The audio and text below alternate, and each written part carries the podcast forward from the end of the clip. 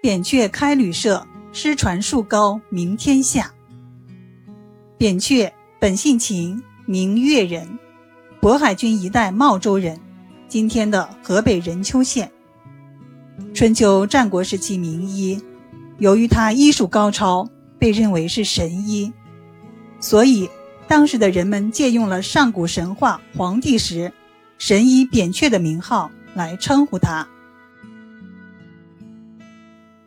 扁鹊年轻的时候，在当地的旅社里当社长，整日里迎来送往，招待八方客人。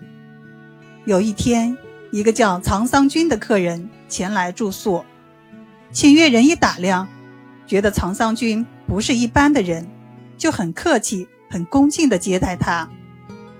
长桑君也觉得秦越人不是一般的人，有相见恨晚之意。此后，他就经常入住秦越人的旅社。日月如梭，光阴一晃就是十年，两个人的关系已经非同一般。一天晚上。长桑君悄悄地把秦越人叫到房间里，对他说：“我带来了医药方书，是宫廷禁止流传的秘方，因为我已经老了，想着把它们传授给你，你不能对外泄露其秘密。”秦越人说：“我一定遵命。”长桑君从怀里掏出来一包药，交给扁鹊，并说。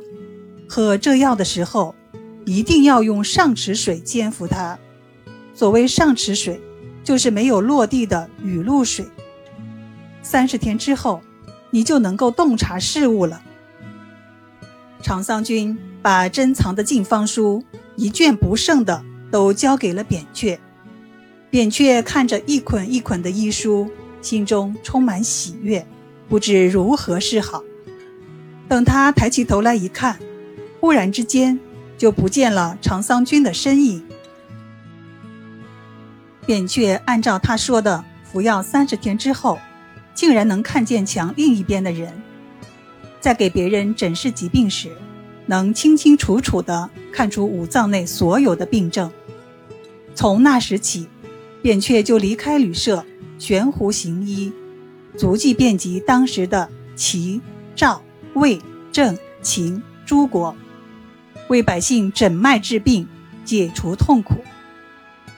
扁鹊行医生涯中，不仅表现出高超的诊断和治疗水平，还表现出高尚的医德。他谦虚谨慎，从不居功自傲，终成一代名医，是先秦时期医家的杰出代表。